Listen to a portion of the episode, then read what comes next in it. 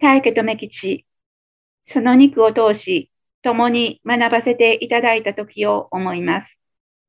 ただただ嬉しくてありがたくて、本当に幸せな時間と空間に自らを誘ったことに感謝です。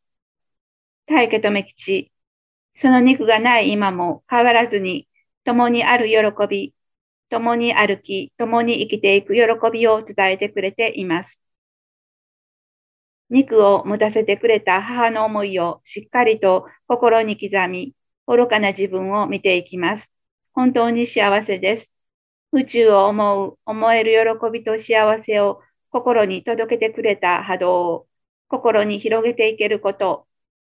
こんな時間を自分に用意して何から何まで全部を整えてきたこと。